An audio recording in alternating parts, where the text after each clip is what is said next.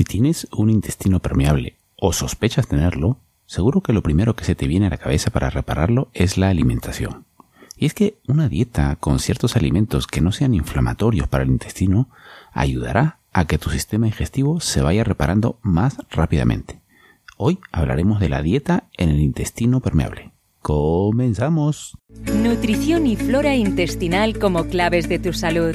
En este podcast el doctor Luis Cueva, médico especialista del aparato digestivo con una certificación nutricional por Precision Nutrition y subespecializado en el manejo del sobrecrecimiento bacteriano, te hablará sobre el colon irritable, la flora intestinal, el sobrecrecimiento bacteriano y la nutrición como pilares de tu salud intestinal, bienestar físico y mental te ayudará a disfrutar de las comidas y tener la dieta más variada posible a través de cambios en tus hábitos y estilo de vida con más alimentos y menos medicamentos.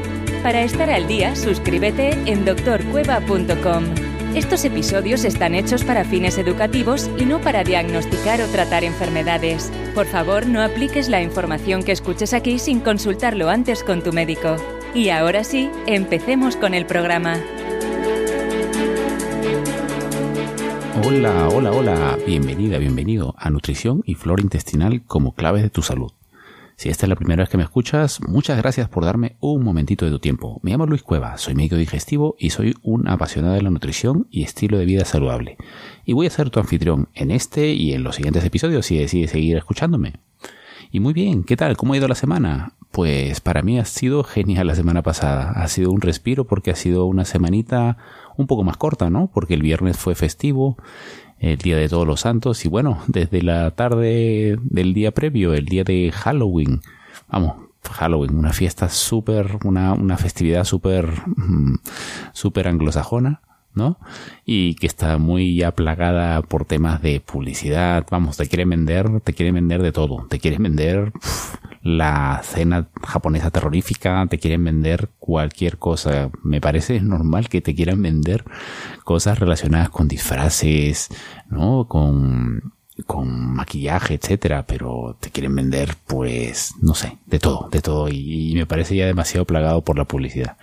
Pero aparte, lo, lo otro es que aparte del día primero, viernes, que se hizo por eso una semana cortita y me dio más tiempo para descansar y espero que a ti también, el día primero, aparte de ser Día de Todos los Santos, también es Día del Veganismo y Vegetarianismo. Bueno, Día del Veganismo, realmente es Día Mundial del Veganismo. Y, y verás, con lo forma que lo que te voy a comentar ahora del, del episodio de hoy, que mucha de la alimentación más sana y, menos inflamatoria para el intestino tiene que ver con una alimentación sobre todo eh, vegana, una alimentación que, que no lleva productos animales.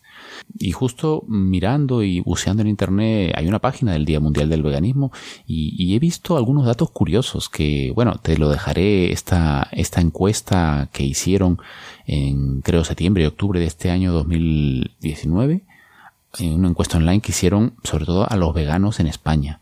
Y, hay algunos datos que, mm, nada, me te mencionaré, pero te dejaré de todas maneras, como te digo, el enlace en la nota del episodio.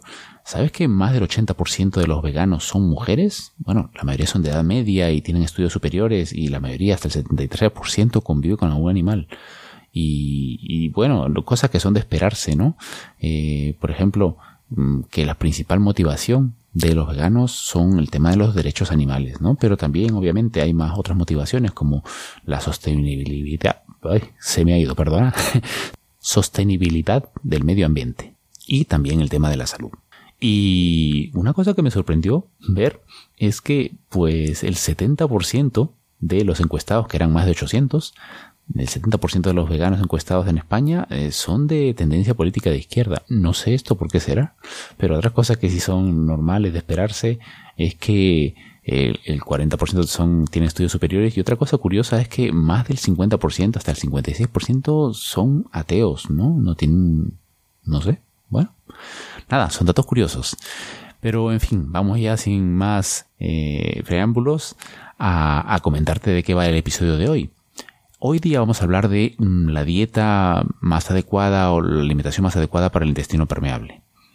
Em, este tema realmente es un poco complemento a lo que hemos estado hablando en las semanas previas sobre eh, la estrategia 3R de tratamiento del intestino permeable y esta es parte de la primera etapa, eliminar los alimentos que sean pues proinflamatorios y que puedan perpetuar el daño al intestino. Entonces, em, esto es sobre todo si realmente esto se aplica si quieres tomar una alimentación más sana y se aplica sobre todo si tienes un intestino permeable, pero en general esto se basa en una alimentación saludable y si no sabes qué es el intestino permeable, te dejaré en las notas del episodio eh, un, artículo y un episodio del podcast en el que hablo sobre ello.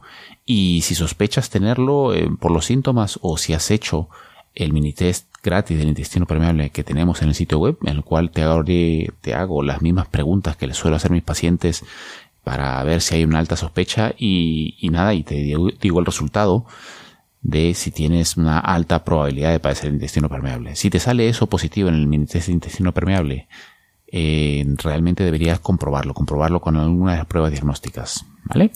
Y uno de los primeros pasos uno de la, que está especificado en la primera etapa de la estrategia 3R que yo utilizo con mis pacientes es pues eliminar los tipos de alimentos más inflamatorios, los alimentos que puedan perpetuar el daño al intestino y tener una alimentación lo más adecuada posible. Y de eso vamos a hablar en el episodio de hoy, así que vamos a ello. En este episodio no te voy a reinventar la rueda y decirte que una dieta adecuada, sin grasas, bueno, no, sin grasas no, sin azúcares, sin procesados, etcétera, puede ayudarte a mejorar tu salud intestinal, mejorar tu bienestar general, todo, bla, bla, bla, bla, bla, bla. A ver, eso ya lo has oído y se oye por todos lados y está en boca de todos los medios.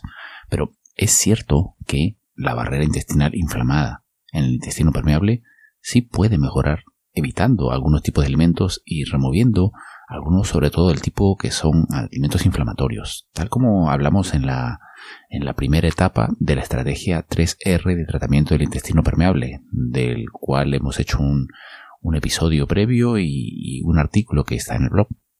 Y te lo dejaré en la nota del episodio.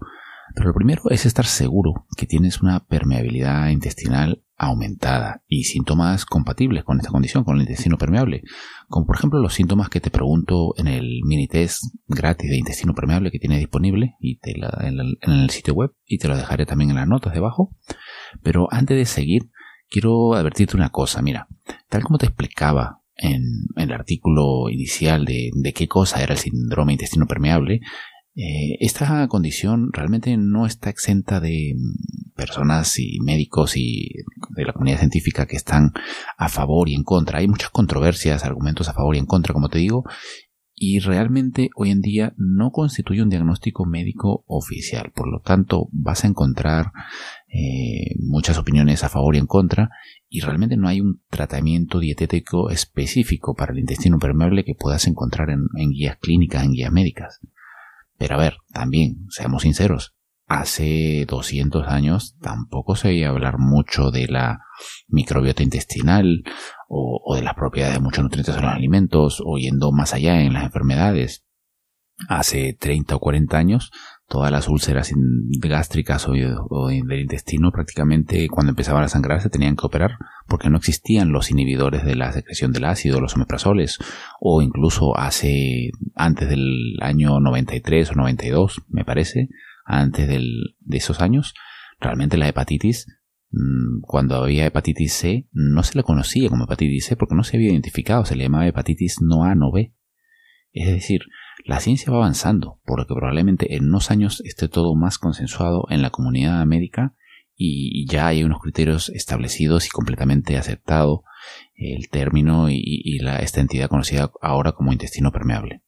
Porque como te dejaré una imagen debajo en la nota del episodio, por ejemplo, en, PubMed, que es la principal base de datos de estudios médicos a nivel mundial, hay cada vez más investigaciones y más publicaciones sobre la permeabilidad intestinal y, sobre todo cuando esta permeabilidad está alterada, que este es el principal mecanismo eh, que puede llevar al intestino permeable. Ahora, ¿qué evidencia hay sobre el intestino permeable una dieta y una alimentación ideal para esta condición? Realmente las evidencias son indirectas. Como puedes ver también, leer en el artículo eh, un artículo que te dejaré en las notas debajo, un artículo de PubMed que es sobre el intestino permeable y que puede ser una señal de las enfermedades autoinmunes, hay realmente un equilibrio adecuado de la microbiota intestinal y este equilibrio puede ayudar a regular la permeabilidad intestinal y alterar el curso de las, de las enfermedades autoinmunes que muchas veces, la mayoría de veces, están típicamente asociadas al intestino permeable. De hecho, hay una revisión del 2016 que sugería que hay una clara correlación entre la, la concentración y la, y la variedad de las bacterias intestinales que tenemos. Hay una correlación de ellas con la inflamación y el intestino permeable. Luego también había otra revisión más reciente del 2018 que ha encontrado que, que ellos dicen que tener poca variedad de bacterias intestinales, ¿qué significa esto, no? Poca variedad significa tener unas pocas especies diferentes de bacterias intestinales, no tener mucha diversidad de especies de bacterias. Y tener esta poca variedad puede llevar a un aumento de la permeabilidad intestinal e inflamación. Incluso esta poca mm, variedad y, este y esta inflamación puede aumentar el riesgo de varias enfermedades como la enfermedad inflamatoria intestinal, la obesidad, el cáncer, las enfermedades cardíacas y la diabetes tipo 2. O sea, en resumen, a menor variedad y diversidad de las bacterias intestinales, mayor inflamación y mayores probabilidades de problemas de salud. ¿Y sabes cuál es el principal regulador, el principal modulador de, de esta diversidad de la microbiota intestinal? Pues sí, bien, bien, has acertado, los alimentos que comemos. Por eso es de sentido común tener una alimentación que pueda ayudarte a favorecer una mayor diversidad, una mayor variedad en las especies de bacterias que tenemos en el intestino. ¿Y esto cómo se consigue? Por ejemplo, comiendo más alimentos prebióticos y probióticos que ayuden a aumentar la cantidad y la variedad de estas bacterias intestinales beneficiosas. Pero bueno, ya, vamos a dejarnos un poco del rollo un poco mm, técnico de los mecanismos y filosófico y vamos directamente ya a, por ejemplo, decirte algunos tipos de alimentos mm, permitidos o, prohibidos, ¿no? Por decirlo así, que hay que evitar en el intestino permeable. Algunos alimentos que son recomendables comer si tienes ya diagnosticado intestino permeable son generalmente de los más saludables, ¿no? Y por ejemplo, entre las verduras, brócoli, coles de Bruselas, repollo, rúcula, zanahorias, col rizada, berenjenas, remolacha, selga, espinacas, champiñones, jengibre, calabacín.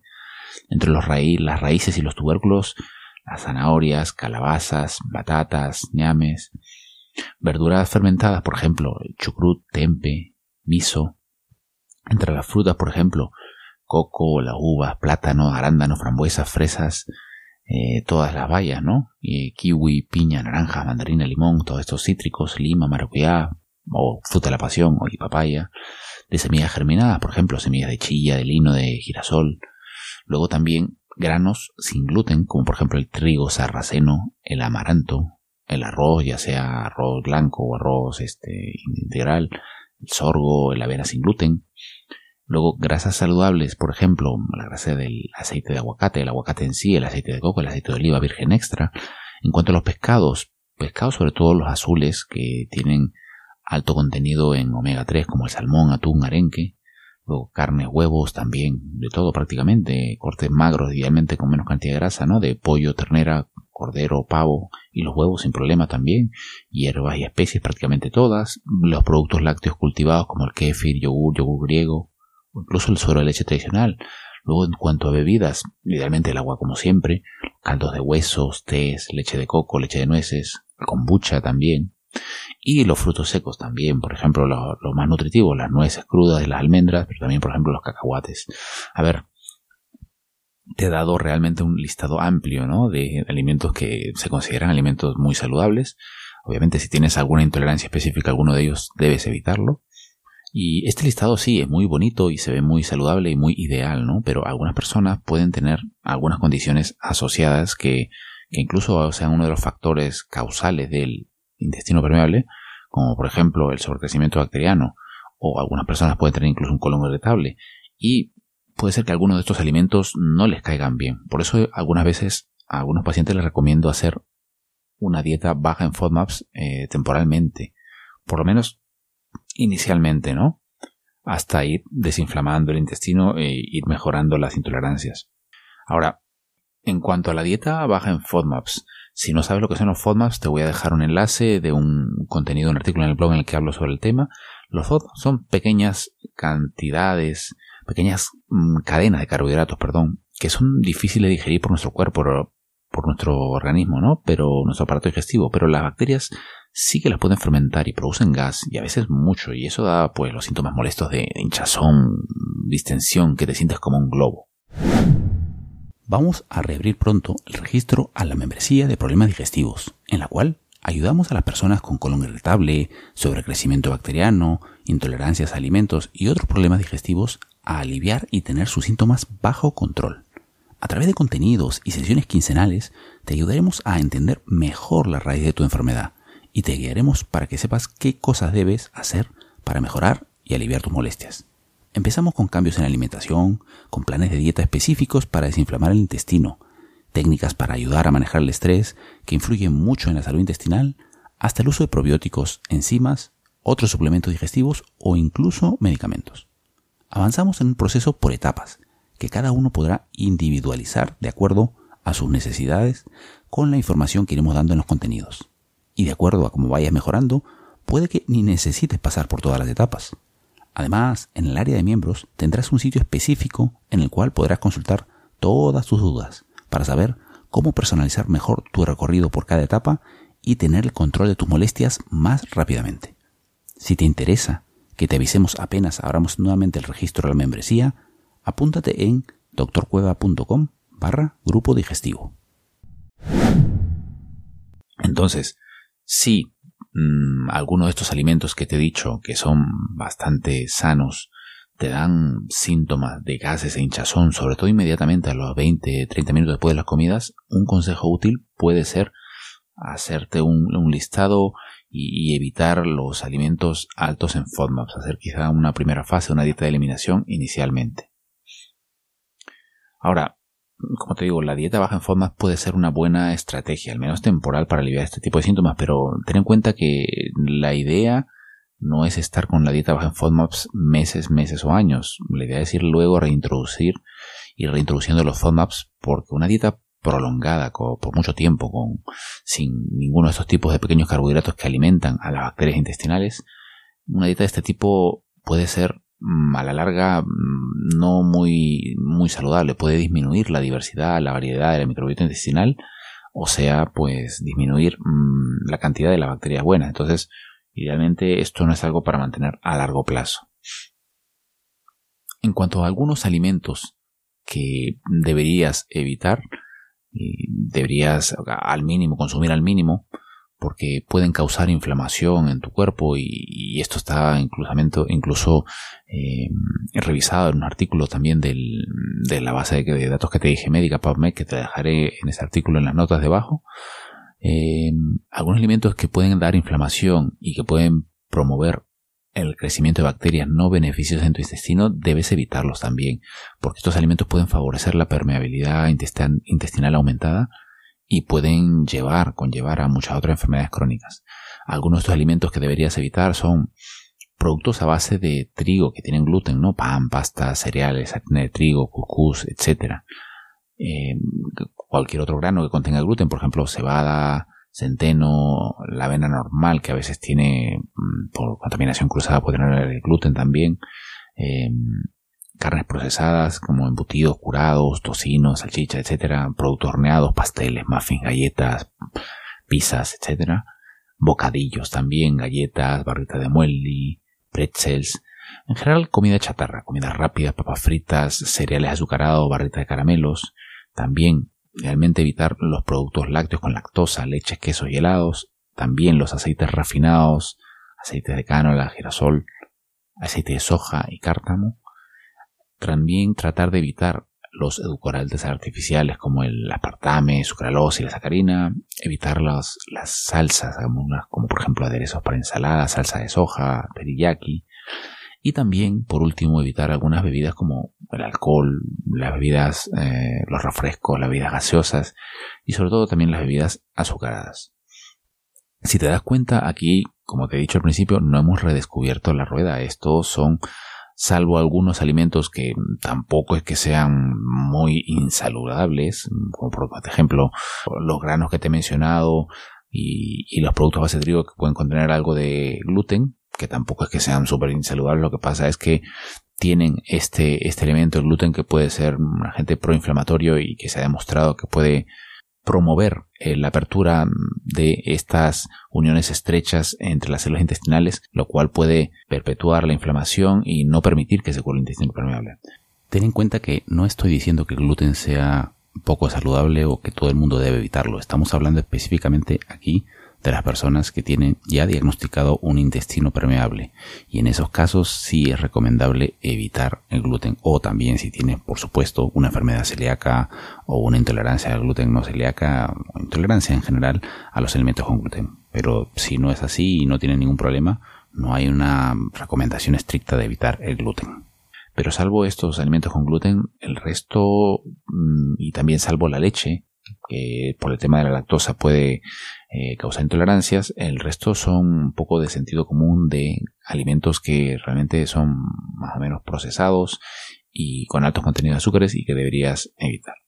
De todas maneras, te dejaré en las notas debajo algunos, por ejemplo, algunas cuantas ideas de para cada una de las comidas del día, que esto lo tienes en, en las notas debajo en un artículo eh, específico en el cual se ha basado este episodio del podcast.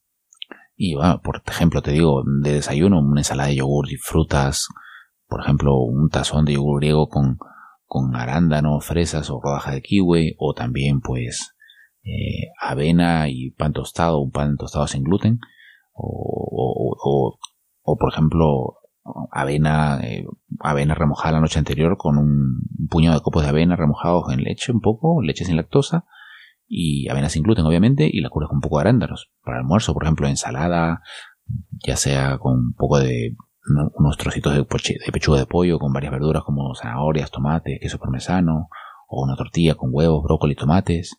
Y para la snacks, aperitivos, por ejemplo, galletas de, arroz, cubiertas con mantequilla de, de cacahuetes o de maní, o, o, por ejemplo uvas y queso brie, o algunos cuantos frutos secos como los que hemos mencionado.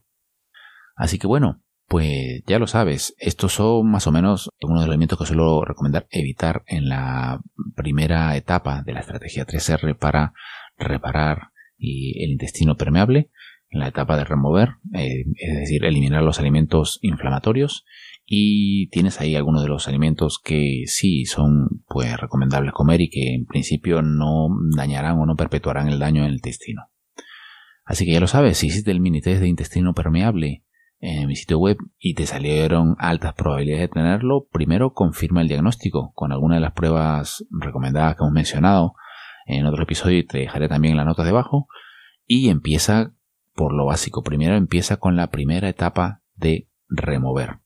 Eh, remover los alimentos inadecuados, remover los medicamentos innecesarios y tratar las infecciones si hay alguna infección asociada al intestino, como por ejemplo un sobrecrecimiento bacteriano. Y así llegamos al final de este episodio. Muchas gracias por acompañarnos. Y si tienes alguna pregunta o comentario, déjalo en nuestro sitio web en las notas del programa o envíamela a luis.doctorcueva.com. Si te gusta el podcast, añádelo a tu lista y puedes seguirme también en Twitter en arroba doctorcueva y en Facebook en facebook.com barra doctorcueva. Todos estos enlaces y de los recursos importantes que mencionemos siempre estarán en las notas del programa. Visítanos en doctorcueva.com si quieres más información y recursos para mejorar tus molestias digestivas y potenciar tu salud, alimentarte mejor y establecer hábitos de vida saludable, pero disfrutando del camino y dándote gustitos de vez en cuando. Y si te gusta nuestro programa, nos ayudaría mucho que nos dejaras una valoración con un comentario amable y unas 5 estrellas en iTunes o en la plataforma que utilices para escucharlo. Este podcast es 100% gratuito y eso nos ayudará a seguir manteniéndolo, pero sobre todo podrá llegar a más personas y les ayudarás a mejorar su salud ellos mismos. Eso es todo por hoy y hasta la próxima.